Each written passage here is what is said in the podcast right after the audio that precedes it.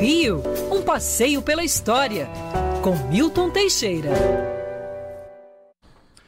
Professor Milton Teixeira, prazer recebê-lo aqui no estúdio da Band News FM para nossa conversa de todas as sextas-feiras. Bom dia. Bom dia, Rodolfo. Bom dia, ouvintes. Professor Milton Teixeira vai falar um pouco para a gente sobre a história da água. Sim, né? sim. Sistema tão, de água. Tão comentado aqui no Rio de Janeiro. É. O Rio de é. Janeiro nasceu na falta d'água, né? Não tinha água nos primeiros séculos.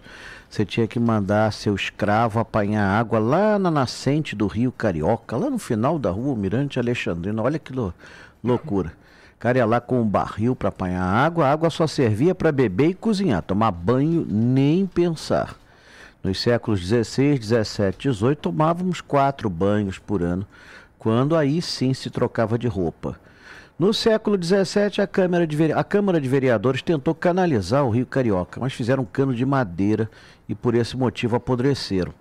Então, depois, somente em 1723 é que se vão fazer os canos de pedra e o aqueduto da Carioca, que vai transportar água para o primeiro chafariz da cidade, que era o chafariz da Carioca, situado no Largo de Santo Antônio, que por receber as águas do Rio Carioca acabou virando Largo da Carioca, e nós que bebíamos a sua água passamos a ser chamados de cariocas. Diziam os índios que quem bebia das águas do rio Carioca ficava com boa voz para cantar.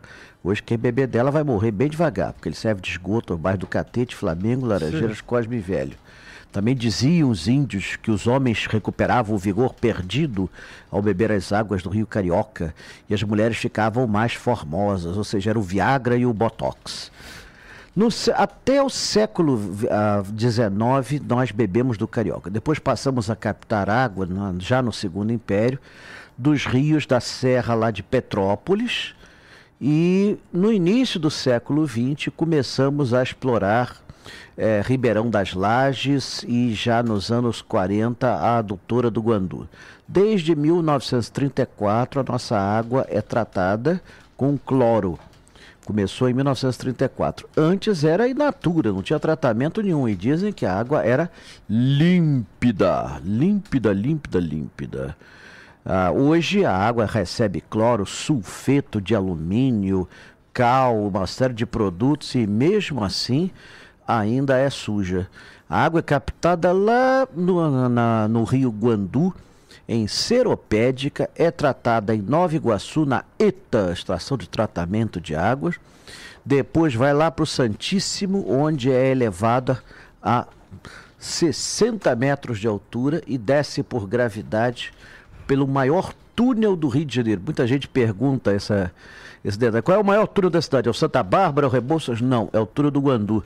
Atravessa 38 quilômetros na rocha e dá para passar Caramba. dois caminhões por dentro até chegar aos reservatórios do Rio de Janeiro. É uma epopeia, parece obra de, de Dubai, dos Emirados Árabes. E mas... tem uma queda gigante, não tem algum momento para pegar velocidade, a água? Não tem, tem, tem, tem, uma subida espetacular, né? A maior levatória de água do mundo é de, é de Santíssimo.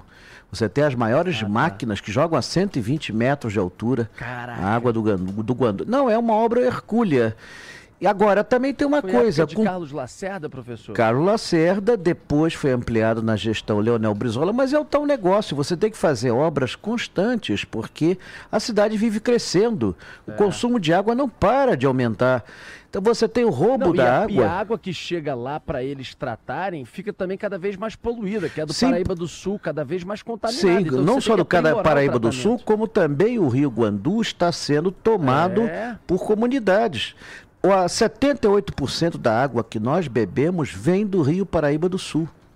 Então, 78% da água que nós bebemos. E até anos atrás, essa nossa água era muito boa. Era muito boa. Agora precisa de, eh, de, de, investimento. De 20 em 20 anos você precisa ampliar a situação, porque a cidade não para de crescer, as comunidades não param de crescer, cada vez mais gente consumindo água. Então se faz necessário isso. Como não é feito investimento, isso não aparece, isso não conta, não elege ninguém. O próprio Lacerda não conseguiu eleger seu sucessor, fazendo esta obra monumental que até hoje alimenta a cidade. Então, geralmente os governantes deixam de lado porque não contam. E aí o resultado está aí, carioca bebendo água colorida E nem ao menos é porque é carnaval. É colorida de sujeira. Ai, ai. Professor, você também vai falar um pouquinho do dia do Fico. Ah, professor. sim, sim, sim. Conte Dia- a história pra gente. É, dia 9 de janeiro de 1822. Bom, Dom João VI deixou o Brasil em abril de 1821. Era para o filho ficar algum tempo, arrumar as malas e depois voltar para Portugal. Mas Dom Pedro viu que lá em Portugal a coisa estava feia. Dom João estava escravo dos deputados, os deputados portugueses eram safados, ladrões, sem vergonha. Ainda bem que isso é coisa do passado. E ele viu que Dom João não tinha poder nenhum. Ao mesmo tempo, Dom Pedro começou a, a receber conselhos de pessoas aqui do Brasil que era mais negócio ele ficar aqui. Essa terra era próspera, tinha tudo. Lá Portugal não tinha nada naquela época, então era muito interessante ele ficar aqui. Aqui ele era o único, era um príncipe e tal, não sei o quê. E aos poucos os amigos vão convencendo Dom Pedro. Finalmente, no dia 9 de janeiro, é, Joaqu- é, Joaquim Gonçalves Ledo e José Clemente Pereira fazem a primeira manifestação política do Brasil. Levam 5 mil pessoas para o Largo do Passo, que hoje é a Praça 15, pedindo para Dom Pedro ficar. Fizeram o contrário do Temer. né? Fora Temer, fica Pedro. Dom Pedro inicialmente tentou enrolar a população, naquela época o governo enrolava muito o povo. Mas finalmente cedeu à gritaria e deu a famosa frase da sétima janela do passo. Se é para o bem de todos e felicidade geral da nação, estou pronto. Diga ao povo que fico. Recomendo a todos união e tranquilidade. Esta foi a frase completa e ele ficando abriu caminho para nossa independência, desobedecendo às cortes portuguesas.